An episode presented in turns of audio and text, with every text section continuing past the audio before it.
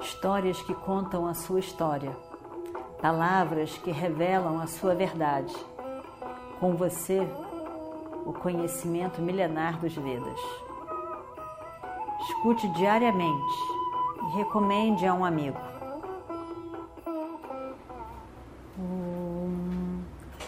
Vakratunda Mahakaya Suryakoti Samaprabha Nirvignam Kurume Deva Sarvakaryeshu Sarvada. Essa história do Mahabharata é uma história maravilhosa. É uma história que da humanidade com qual a gente pode se identificar, através da qual a gente pode ganhar aprendizado, maturidade, também limpar certas, sensações que mantemos guardadas dentro de nós, vendo que, que o ser humano é assim, que temos coisas incríveis, maravilhosas, especiais, divinas. E às vezes a nossa parte de Assura toma conta de nós. E é difícil. Mas sempre a parte deva, positiva, de compaixão, de acolhimento do outro, em nós acaba vencendo. Nós temos agora na nossa frente, na nossa história, uma guerra. A guerra que vai começar.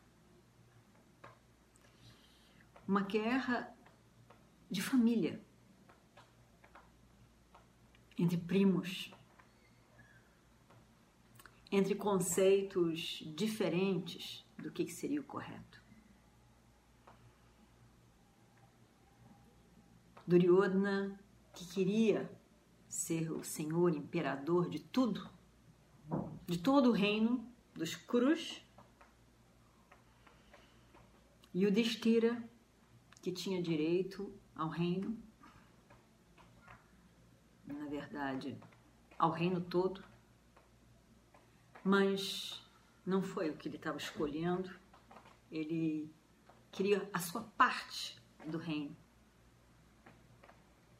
E se encontra nessa situação que é a única maneira de se resolver um problema,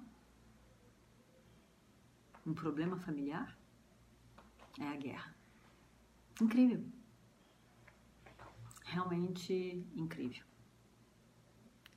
E o Destira preparado para aceitar qualquer coisa em nome de não haver guerra. Duryodhana, irredutível, decidido que somente a guerra. Porque se, se eu não for o Senhor único de tudo, então só quero a guerra. Duryodhana tinha confiança total de que venceria,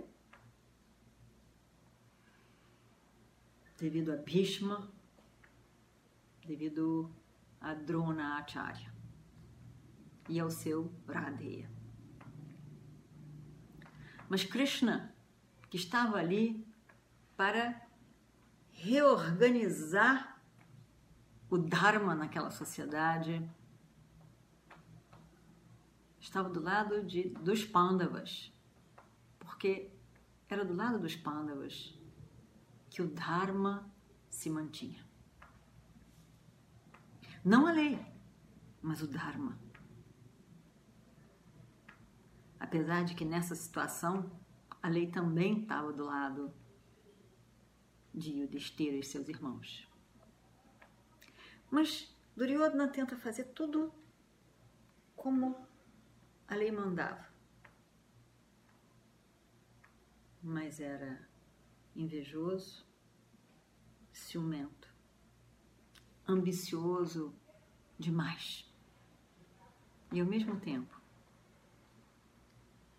pelo menos em relação aos seus primos, ele não tinha qualquer que fosse compaixão. Então, uma situação se estabelece e a guerra vai começar. A história é ótima e, ao mesmo tempo, ouvir uma história é algo muito bom. Ouvir. A gente pode ver também uma pessoa contando, ou um filme, ou uma peça teatral, uma dança, teatro. Mas ouvir também é algo mágico. Ouvir, como as novelas de rádio. A gente poder ouvir e ver no cenário da nossa mente tudo aquilo acontecendo. No final do dia, depois que o dia já se cumpriu, nossas obrigações, a gente pode sentar naquele início de noite em que tudo, todas as obrigações já foram e agora eu posso realmente sentar e ouvir uma boa história. E, se não somente ouvir, também ver a história ser contada e perceber ali todos os personagens agindo. É muito bom. E aqui a gente vai poder ver incrivelmente uma guerra. A guerra acontecendo. Nós já vimos muita coisa, mas vamos poder ver a guerra acontecendo. Quando a vida está calma, sem grandes adversidades, as coisas estão normais. A gente pode se organizar e ser uma pessoa equilibrada, sábia, generosa. Quando a situação é de adversidade, em que nos traz uma certa insegurança e às vezes até mesmo medo, nessa hora, o que a gente tira de fora é o que de fato existe dentro de nós. Não dá para tomar uma posição de tranquilidade. Porque aquilo que está dentro de nós é o que vai se manifestar. Então, o momento da guerra,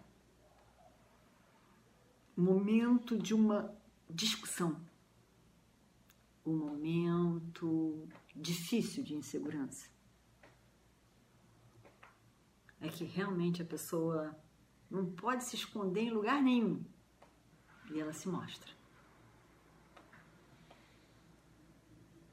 As emoções também se mostram e a gente vai ver cada coisa que acontece aqui.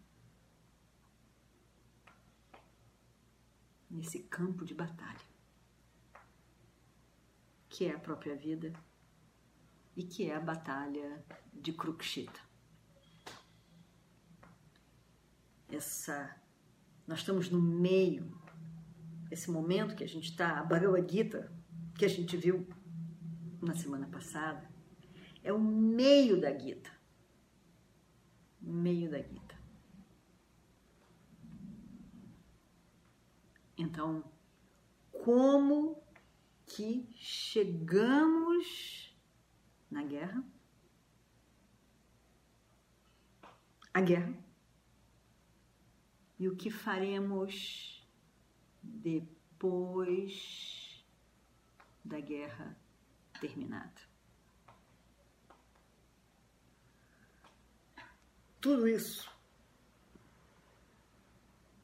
é a própria vida. Então, estamos agora na guerra. O início da guerra ou o início do fim. Porque o início da guerra vai declarar um fim, um fim de quem morrer e que vai deixar todo o reino para o outro. E o fim da estabilidade desse momento, o fim de um estilo de vida onde tinha Dhritarashtra com a sua esposa e seus filhos, tinha um avô sentado ali com tudo que ele representa. Tinha o mestre Drona, o mestre Kripa, todo um reino estabelecido com formalidade, com antiguidade. E quando a guerra acabar, não teremos avô, não teremos mestres, não teremos os filhos de Dhritarashtra nenhum.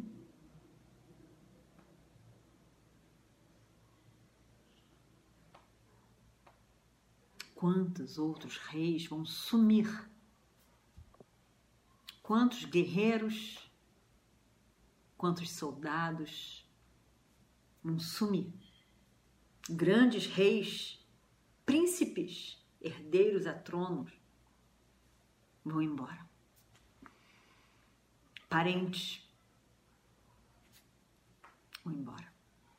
E uma nova organização necessariamente vai, ser, vai ter que se constituir nesse novo mundo.